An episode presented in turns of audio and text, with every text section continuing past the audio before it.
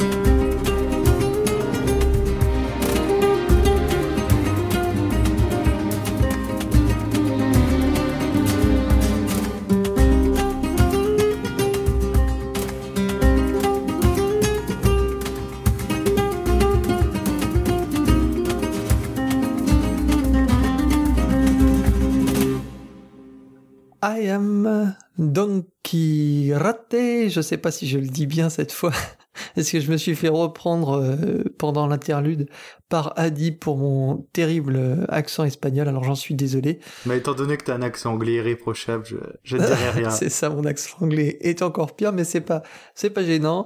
The Man Who Killed euh, Don Quixote, justement, bande originale de euh, Roque Bagnos et un très beau, euh, un très beau premier morceau pour lancer notre, euh, notre débat. Vous en avez l'habitude ici. La première question tournera autour du film de Terry Gilliam. Adi, qu'as-tu pensé, toi, de, de ce film que, que tu attendais particulièrement? Bah non, justement, je l'attendais pas tellement particulièrement. J'étais j'étais curieux de voir euh, ce que ça allait donner parce que euh, parce que c'est quand même un projet euh, donc une arlésienne presque on pourrait dire depuis tant d'années qui inespéré qu'on espérait plus qu'on espérait plus voir sortir et et je pense qu'il y en a beaucoup qui diront tout ça pour ça parce que on peut être déçu après tant d'années d'attente. Mais moi, j'ai plus qu'aimé le film, en fait, j'ai été euh, transporté par le film. C'est vraiment voilà ce que ce que ce que je recherche au cinéma, c'est cette espèce de, de moment où on n'est plus devant un film, on est de, on est on est dans l'histoire, on on suit, euh, on s'attache vraiment à tout, on est dans l'ambiance, on, on s'anime avec les personnages, on ça prend vie. Et là je trouvais que bah, ça c'était une, vraiment une vraiment une expérience de cinéma. Un peu comme l'an dernier avec The Lost City of Z quoi. Ce genre d'expérience de cinéma que vraiment j'aime et euh, et qui sont assez dures à obtenir qui a une subtilité euh, une alchimique euh, bah, qui est inexplicable quoi et qui, qui fait que des fois ça marche des fois ça marche pas. Et là moi ça a vraiment marché et c'était euh, c'était un plaisir un envoûtement même de deux heures inattendu quoi bah écoute, je suis pas autant emballé que toi par le par le film. J'ai trouvé que c'était un, bon film. Je me suis je me suis laissé prendre. Hein. Euh, je trouve qu'il demande peut-être un petit peu à être euh, à être digéré, puis à être peut-être vu selon un certain point de vue.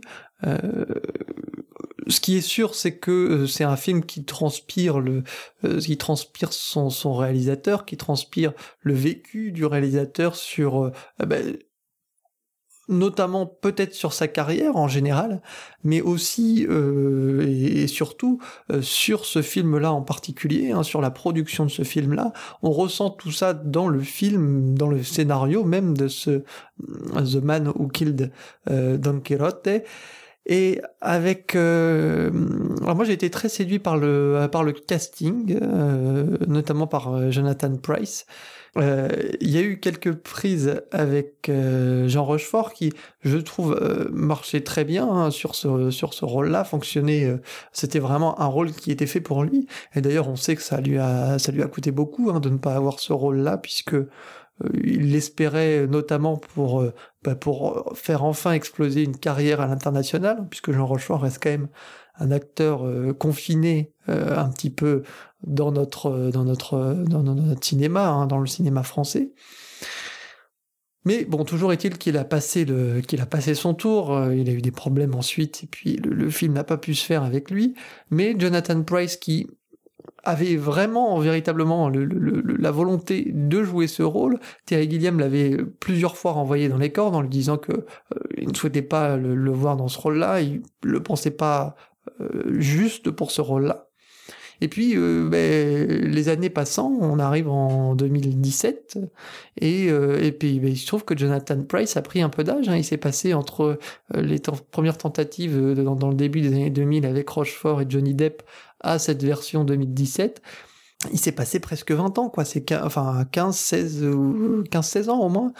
Donc Jonathan Price est devenu un acteur beaucoup plus, beaucoup plus taillé pour le rôle, euh, beaucoup plus à même avec l'âge idéal, euh, la, la, la, typologie idéale. Le, le, vraiment, je trouve qu'il est taillé pour le rôle et ça lui va très très bien.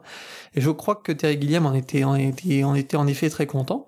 Donc de ce point de vue-là, je trouve que le, le, casting est drôle, le scénario aussi est mordant. Il y a quelques euh, passages qui me font beaucoup rire. Moi, j'aime beaucoup le, le côté euh, très à l'ouest hein, du personnage de Don Quichotte qui est très bien qui est très bien trouvé notamment sur ouais, c'est c'est c'est enfin c'est pour ça que je pense enfin c'est même c'est sûr il l'a dit dans dans ses interviews, mais que, que Thierry Guillem il tenait absolument à adapter Don Quichotte euh, au cinéma parce que ça représente toutes les obsessions qui, qui le font vibrer dans le cinéma. C'est euh, la folie, euh, les rêves, les hommes qui se perdent dans tout ça et qui et qui, qui vivent leur vie pour ça. Et, c'est pour ça qu'il voulait le, qu'il voulait absolument faire Don Quichotte, ça c'est sûr. Puis tu soulignes je suis je, je trouve avec justesse la, la prestation de de Jonathan Price mais euh, moi je trouve que Adam, Driver n'est pas en reste. Moi c'est un acteur qui plus je le vois plus je me dis que c'est euh, un des acteurs de la génération quoi. Il, il, est de plus en plus solide. Pour moi il, il, il a du charisme il est oui, il est drôle, mais c'est vraiment, je trouve, Jonathan Price qui porte plus le film et ce côté véritablement euh, euh, comique le ressort, euh, enfin même si c'est pas la seule base de ce film, qui reste quand même aussi un petit peu un film d'aventure, mais euh, le, ressort un petit peu euh, comique et moi je trouve qui, qui, qui fait avancer le film, c'est quand même c'est quand même Jonathan Price et moi notamment j'ai beaucoup aimé les petites phrases à chaque fois sur ses multiples conquêtes, un véritable fardeau pour lui. Euh, ce côté un petit peu loufoque, moi j'ai j'ai beaucoup bah, aimé. Ce que t'aimes en fait, c'est Don Quichotte quoi. C'est c'est c'est le livre. Enfin, je veux dire, c'est c'est déjà le c'est le personnage. Ouais, c'est la folie du personnage et qu'on mm. retrouve aussi un petit peu dans Terry Gilliam le fait de de se battre aussi un petit peu contre les moulins, des des, moulins, des des chimères. Lui, c'est c'est c'est un peu ça. Il est seul un peu contre tous aussi euh, à Hollywood. Je crois qu'il y a aussi une représentation un petit peu de du Terry Gilliam qui se qui se se, se, se, se fond dans ce Don Quichotte quoi. Mais le personnage d'Adam Driver, il, a pas, il apporte le côté dramatique, parce que là, tu, soulignes surtout l'humour, et qui pour moi, euh, s'il y avait juste eu l'humour, justement, sans vraiment ce côté dramatique, ce serait un film euh, un petit qui manquerait de saveur, quoi. C'est c'est c'est c'est le mélange des deux qui fait que que ça a vraiment pris pour moi en tout cas. Mais il n'y a pas juste l'humour, en fait c'est de l'humour un petit peu noir au final parce que c'est quand même on traite on traite quand même de la folie d'un homme quoi. Donc euh, mais bon c'est cette folie qui fait porter qui fait avancer les choses et c'est c'est le message du film. Alors après euh, après moi je trouve que j'ai quelques je sais pas si j'ai vraiment des bémols sur le film, mais disons que je n'ai pas non plus pris euh, la claque du siècle pour moi. Euh, tu citais The Lost City of Z, même si... Enfin, d'ailleurs, qu'il y a peut-être aussi quelque chose à voir dans la folie, dans la recherche de la... Non, bah oui, je l'ai, oui, oui, je l'ai pas... Dans l'aventure, le dépaysement, la recherche, la folie, mais l'obsession, mais... Euh... L'obsession, c'est ça. Je, je, je, je préfère de loin hein, Lost City of Z. Je trouve que c'est un bon film. Voilà, c'est... Euh, après, je suis pas un aficionados de, de, de, de Terry Gilliam. Euh, je connais pas assez son cinéma pour euh, pour dire si euh, si c'est au-dessus ou en dessous de ce qu'il fait de ce qu'il fait d'habitude. C'est au-dessus de ce qu'il fait de ce qu'il fait dernièrement. C'est peut-être pas au-dessus. On va pas dire que c'est au-dessus de, de ses plus grands films, mais c'est au-dessus de ce qu'il a pu faire dernièrement. Ça, pour moi, c'est assez clair. Mais après. Mais bon après, je pense qu'il y, il y a une quête, il y a une thématique qui revient souvent dans son cinéma. Moi, j'avais beaucoup aimé l'armée des douze singes, par exemple. Mais, euh, mais bon, c'est, c'est, un réalisateur intéressant. Et puis, et puis ne serait-ce que pour voir enfin la concrétisation du film, je trouve que c'est intéressant. Je pense que peut-être euh, le, le, le, les, les, fans, justement, enfin en tout cas les amateurs du cinéma de, de Gilliam, ont peut-être attendu, voire trop attendu le film. Donc il y a une certaine déception, quoi qu'il arrive, euh, puisqu'on on l'a presque fantasmé, ce film. Donc ça en fait en tout cas un objet intéressant et la bande originale, elle aussi, euh, est intéressante puisque c'est l'espagnol Roque Baños qui s'en charge, un, compositeur que j'aime particulièrement. Et je vous propose d'écouter tout de suite un deuxième extrait de ce, cet homme qui tua Don Quichotte, Return to Los Suenos.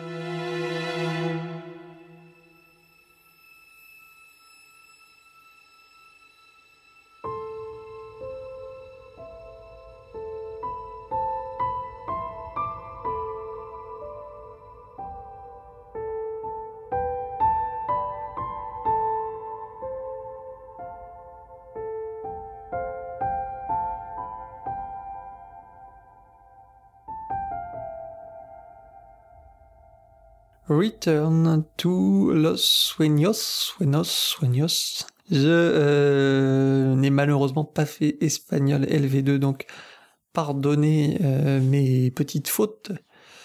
Euh, pour les, les puristes, je, n'hésitais pas à me dire là où il faut que j'améliore mon, mon phrasé. Musique de Roque Bagnos pour l'homme qui tua Don Quichotte. Adi, euh, ton avis sur la bande originale de, de Roque Bagnos Bah forcément, quand je dis que j'ai vécu une expérience euh, aussi forte au cinéma, euh, la musique elle est forcément de pair, sinon c'est pas aussi euh, pas aussi saisissant. Donc c'est une, bande originale, je trouve, qui se marie parfaitement avec les images, qui qui, qui en sublime beaucoup. Une musique envoûtante avec plein de plein d'influences hispanisantes, religieuses, arabisantes orientale et euh, et qui du coup euh, transporte dans l'univers euh, de, de la folie de Don Quichotte de manière assez assez merveilleuse. Et j'avais peur d'être déçu à la réécoute du film dire que c'est un petit peu soit un peu trop disparate ou un peu trop classique et et au final parce que la, la BO est sortie bien plus tard que le film mais à la réécoute c'est c'est aussi plaisant hors du film. C'est c'est de la belle musique. Euh, il va lorgner sans sans qu'on sans qu'on se trompe trop. On peut dire qu'il il orne du côté de James Horner quand même souvent, même pas que dans les thématiques, mais dans l'harmonie, l'orchestration. Comme on va le voir dans les recommandations, il y a quand même des passages qui font beaucoup penser au Masque de Zorro et mais sans non plus être euh, une redite. Donc c'est un, vrai plaisir et et moi je trouve que c'est une très belle BO. Ouais. Euh, eh ben écoute, moi j'aime bien cette bande originale. Je dirais que c'est au même niveau que le film. J'ai bien aimé. J'ai trouvé, euh, je l'ai trouvé en tout cas très très efficace. En effet, elle appelle beaucoup, euh, beaucoup. Elle appelle toute une, euh, toute une, tout un pan de la musique euh, espagnole. En tout cas, la façon dont on, dont on, dont on l'imagine, dont on la fantasme. Euh, il y a James Horner forcément qui revient logiquement avec le le masque de Zorro. Euh, par son instrumentation, euh, notamment bah, cette guitare très très présente, euh, et puis euh, et puis aussi la, la rythmique aussi, hein, tout c'est forcément lié. Il y a un côté très très flamenco, très très musique romantique espagnole. Après hmm, quelques passages moi que j'ai trouvé un petit peu plus un peu plus laborieux. Euh, notamment les passages euh, ces passages un petit peu religieux. Alors il y a un passage où où, où Don Quichotte essaye d'atteindre la lune. Dans l'album ça s'appelle The Ride to the Moon euh, que j'ai trouvé euh, pas forcément euh, un petit peu un petit peu ennuyeux. Il y a aussi la valse qui est intéressante parce qu'elle coupe aussi dans le style mais qui est aussi euh, euh, qui est aussi un petit peu attendu. Euh, mais globalement, je, trouve qu'il s'en sort bien. C'est vrai dans toutes les dans toutes ses inspirations. Il y a aussi euh, l'inspiration de, de, ces, ces musiques euh, aussi aussi orientales. Euh, mais en fait tout ce qu'appelle finalement euh, l'Espagne de, de, de, de l'époque de Don Quichotte. Hein. Euh, donc il y, a, y a vraiment toute une toute une logique. Et je trouve que, que Roque Bagnos eh ben, se, se, se, se, sort, se sort très bien de ce, de ce man ou kill Don Quichotte. Je propose d'écouter un autre extrait euh, Marvelous Day for Adventures, qui justement fait référence euh, à, cette, inspiration espagnole et qui reprend notamment un, fameux thème qu'on entend euh, dans Le Masque de Zorro, qu'on entend aussi dans Desperado, vous, l'entendrez tout à l'heure. C'est un thème célèbre de flamenco qui s'appelle la, la Malaguena. Donc tendez bien l'oreille et vous entendrez sûrement si vous êtes amateur amateur notamment du score d'Horner, vous reconnaîtrez à coup sûr ces quelques notes dans ce, ce très joli Marvelous Day for Adventures.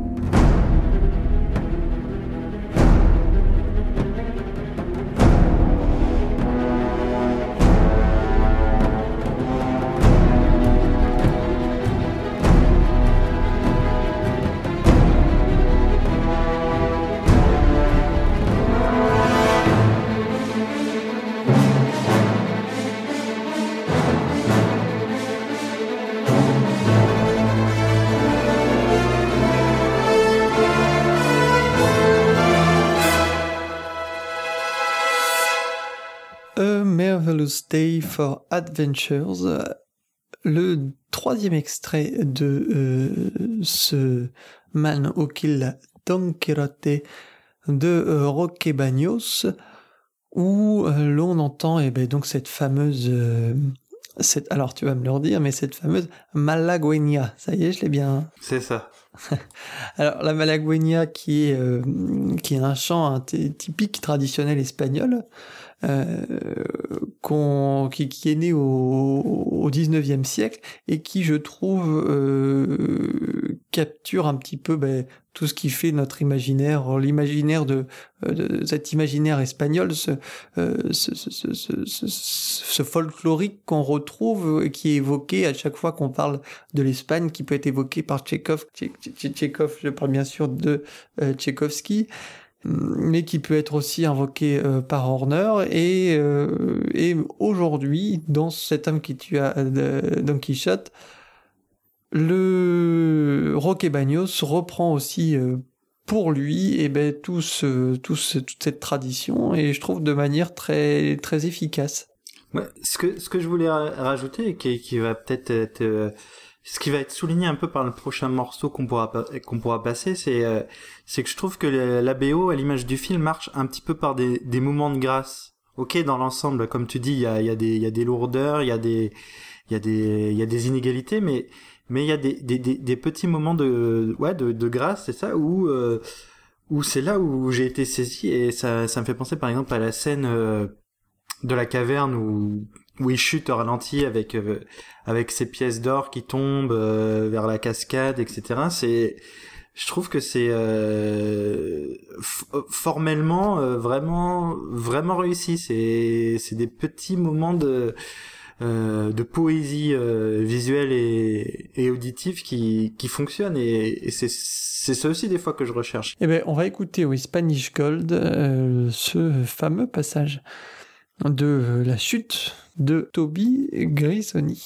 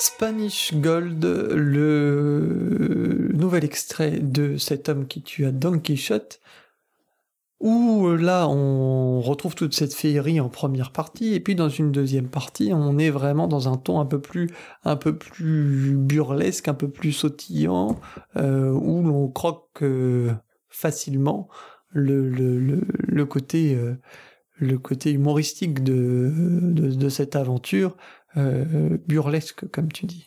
Est-ce que tu n'aurais pas voulu être un peu plus peut-être surpris dans cette bande originale euh, de, voir un petit peu plus de d'originalité au final? Parce que c'est vrai que la bande originale marche très bien mais peut-être on peut on, peut peut-être lui lui reprocher un certain manque de de, de, de, prise de risque oui ouais, bah, un certain manque de prise de risque un certain confort qui est après, Thierry Gilliam a jamais été connu pour euh, pour euh, pour s'entourer de vraiment de, de, de, de compositeurs qui, qui qui marquent plus que que sa réelle. Enfin, c'est j'aurais été presque plus surpris qu'elle soit surprenante. Mais euh, pour le coup, le fait qu'elle soit jolie, voilà, pour mettre un terme un peu générique, bah déjà moi ça me suffit. C'est c'est ce que je pense le, le film avait besoin. Mais je te l'accorde qu'elle manque peut-être de, folie et d'originalité, mais ce qui est au final euh, une habitude dans, dans ces BO, de, ce que j'ai pu euh, en retenir en tout cas. Alors on va passer à un dernier euh, extrait de, cette bande originale avant de, de passer avant de passer aux recommandations. Et euh, dans cet extrait, Slap Dance and Kiss, il y a vraiment euh, cette séparation en deux dans le morceau entre euh, ce, cet aspect très romantique, la romance euh, qui existe entre entre Toby et Angelica. Il y a il y a vraiment cette démarcation. Donc ce côté romantique qui, qui définit la relation entre Toby et Angelica, et puis le côté très justement très flamenco, puisque là on est vraiment dans une danse, avec ce côté euh, romance. Donc euh, c'est un morceau très réussi, je trouve, de la bande originale et je vous propose de l'écouter tout de suite.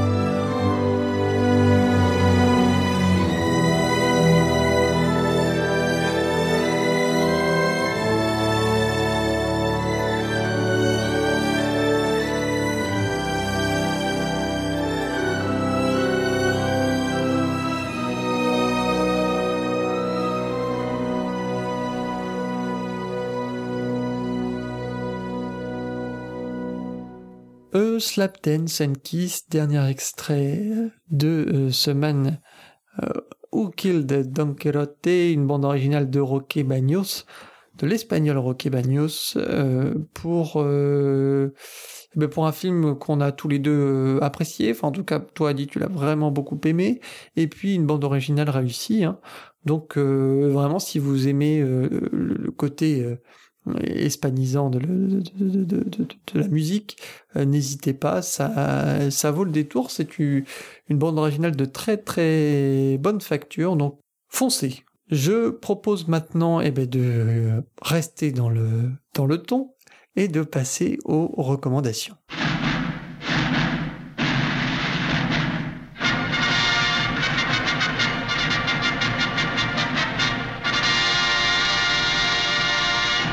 Les recommandations tourneront aujourd'hui euh, forcément autour un petit peu de l'Espagne et de la musique euh, espagnole ou, euh, ou hispanisante. Et je vous propose en premier extrait eh ben, de rebondir sur la Malagueña qu'on a un petit peu entendu tout à l'heure, mais cette fois dans une version un petit peu vitaminée, puisque c'est un extrait de la bande originale de Desperado 2. Il était une fois au Mexique, le film de Robert Rodriguez, que je vous propose d'écouter euh, maintenant. Pour, pour ceux qui ont vu, ont vu le film, vous vous souviendrez sûrement de la scène. Bien sûr, ça tourne autour de, Del Mariachi, qui euh, euh, ce chanteur et en même temps, euh, c'est pas vraiment un tueur, mais c'est un vengeur en, tout cas masqué avec des guitares remplies d'armes, des étuis remplis, des étuis à guitare remplis d'armes à feu. Donc c'est vraiment un film, un film, un film d'action très assumé. Et je vous propose donc tout de suite d'écouter eh ben, la façon El Mariachi. Thank you.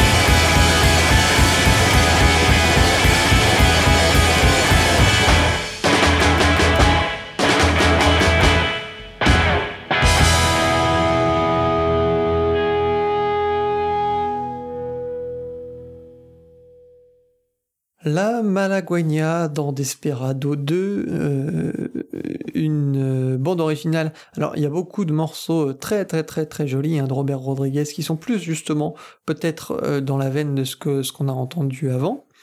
Mais il y a ce morceau euh, donc avec à la guitare Brian Setzer, la la eh bien, en tout cas, euh, je trouve que euh, c'est une version péchue tout à fait, euh, tout à fait marquante. Alors, si je vous conseille hein, le, la trilogie Desperado, enfin, il y a Desperado, Desperado 2, et le premier c'est El Maria Mariachi, Mariachi, je sais jamais si on dit Chi, Chi, Chi ou Qui, sont des films très, très, très sympathiques. Si vous aimez bien Robert Rodriguez, vous allez être servi. Dans, le, dans celui-là, hein, cet épisode 2, on retrouve, euh, outre euh, Antonio Banderas bien sûr, on retrouve Salma Hayek, Johnny Depp, et, puis surtout euh, pour, pour le pour le pour l'humour peut-être non pour le fun pour Antonio Banderas qui faisait un, des trois membres du du groupe. Donc c'était bah, c'était l'occasion de voir Antonio Banderas au cinéma je euh, vous propose ben, de passer tout de suite à la deuxième recommandation, euh, qui tourne toujours autour d'Antonio Banderas, puisque cette fois, on vous l'avait annoncé, on va vous parler du masque de euh, Zorro et de ce grand et beau morceau, cette magnifique introduction qui aura marqué, je, pense, de, nombreux, de nombreuses têtes blondes euh, dont je fais partie bien entendu. Et dont je fais partie également. Et dont tu fais partie, et dont Baptiste fait partie aussi. Euh, c'est vraiment une introduction, je trouve, fabuleuse, euh, qui laisse toute la place à la musique d'Horner. Et euh, c'est ces 10 minutes tout à fait mémorables. Donc je vous propose d'écouter The Plaza of Execution de James Horner, où l'on retrouve à peu près tous les thèmes qui seront traités ensuite dans la bande originale euh, Le Masque de Zorro. Donc c'est un, une jolie, un joli medley.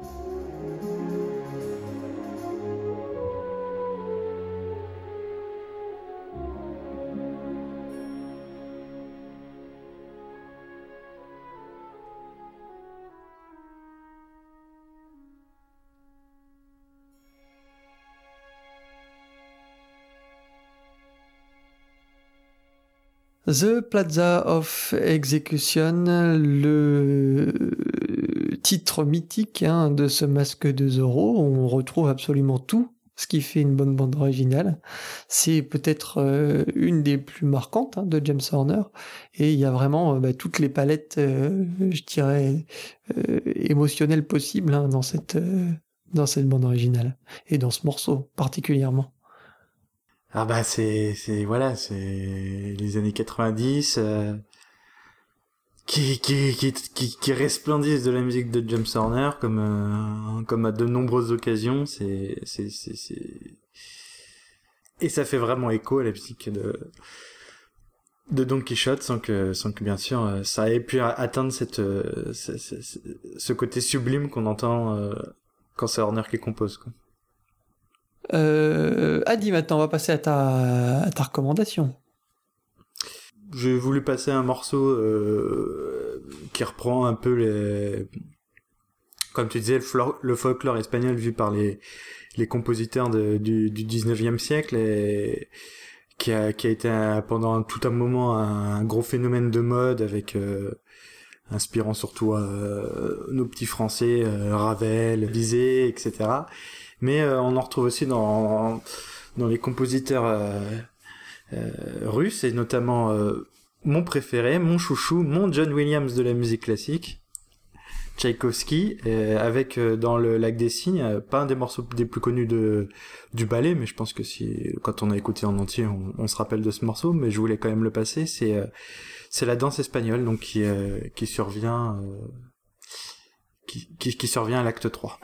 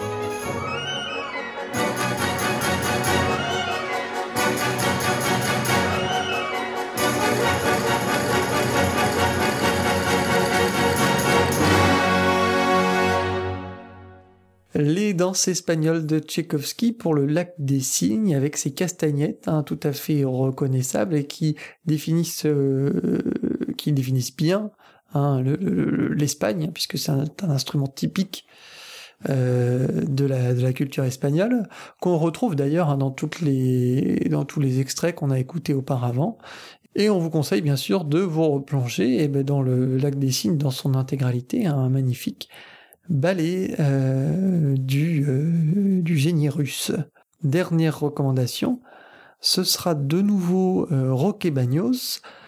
Ça sera la boucle hein, de cette façon. Et pour le, le, le, le, film où on voit tout le, travail et l'expérimentation, la recherche des sons chez, l'espagnol, qui est très attaché justement à l'expérimentation sonore. Et je trouve que dans ce, dans ce Don Breeze, eh ben, ça, ça crève les oreilles. Donc je vous propose d'écouter Living Town, un des extraits de ce film d'horreur que j'avais particulièrement apprécié.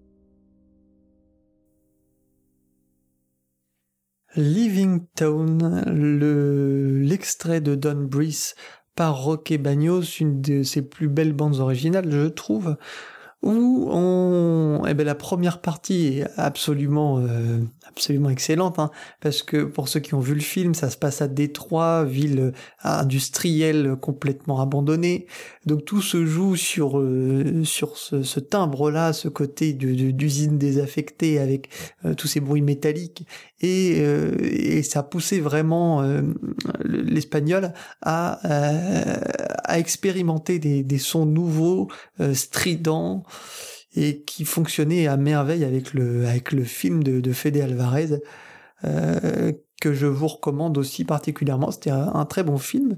Et puis dans sa deuxième partie, le morceau est beaucoup plus euh, mélodique. On reprend la mélodie de la première partie, mais cette fois, on la développe réellement avec le piano, euh, dans, un, dans un style totalement épuré, hein, puisqu'il y a juste le piano.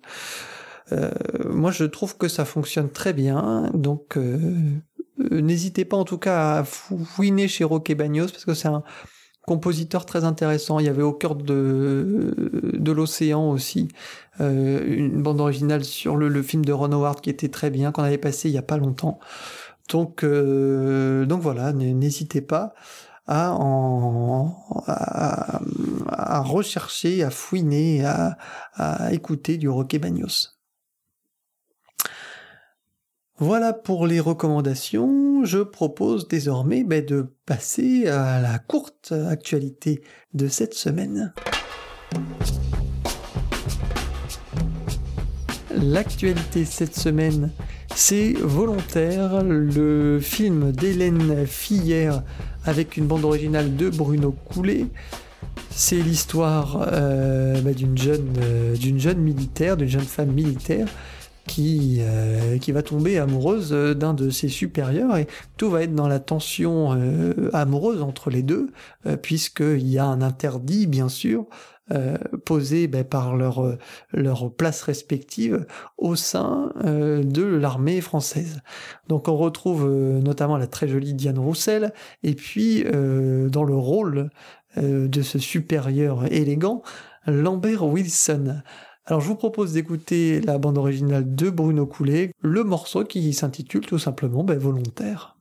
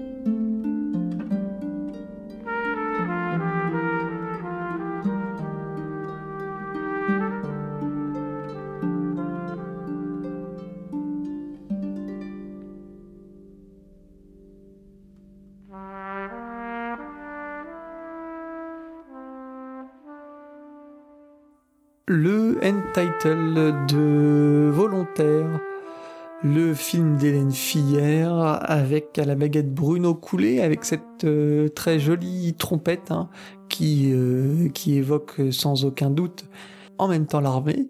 Et puis aussi cette romance. Donc il y a vraiment un, euh, un entre-deux je trouve. Et ben, j'ai pas encore vu le, le film mais je vous en dirai plus une fois que j'y serai. Allez on avait parlé d'une recommandation, mais Adi en a une autre qui lui vient à l'esprit au regard de l'actualité de ces derniers jours. Bah oui, enfin, ceux qui suivent l'émission depuis un moment savent que je passe jamais à côté d'un Joe Hisaishi qui est, pour moi le meilleur compositeur japonais, en tout cas celui qui, me fait le plus vibrer. Et je voulais profiter de de, la ressortie nationale de, de mon voisin Totoro, de Miyazaki, le, le, chef-d'œuvre célébrissime qui a donné euh, même le logo au studio Ghibli. Et euh, en redécouvrant un petit peu cette BO qui euh, peut-être euh, oubliée par certains ou ou alors juste retenu le, la chanson principale par d'autres. Donc c'était une bonne occasion pour, je trouve, de, se réécouter du Joe ce qui n'est jamais une mauvaise chose pour moi.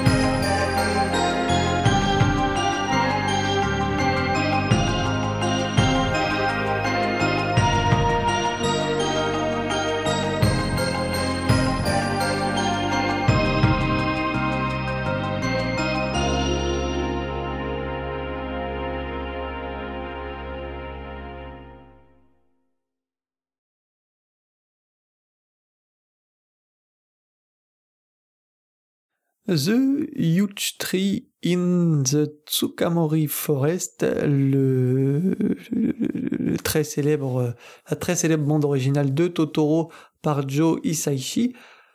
On vous conseille donc d'y euh, filer. Mélodie en sous-sol, c'est terminé pour aujourd'hui. Je vous rappelle bien entendu que vous pouvez euh, écouter l'émission sur SoundCloud, sur iTunes, sur Podcast Addict et bien sûr sur lagrandeévasion.fr. N'hésitez pas, euh, si vous, si vous le voulez bien sûr, à partager, à en parler, à mettre éventuellement des petites étoiles pour faire remonter l'émission dans le flux. C'est, tout bête, mais c'est important. Ça permet aux gens eh ben, de découvrir nos émissions. On se quitte euh, donc comme à l'habitude avec un extrait de notre bande originale du jour. L'homme qui tua Don Quichotte par Roque Bagnos, le morceau en question The Lost Kingdom of the Moors, où on peut eh bien, entendre toutes ces tonalités un peu, euh, orientales euh, qu'on a évoquées précédemment. On se retrouve dans une prochaine émission, ça arrivera très bientôt, donc restez connectés. Et je vous dis à très bientôt, donc ciao ciao.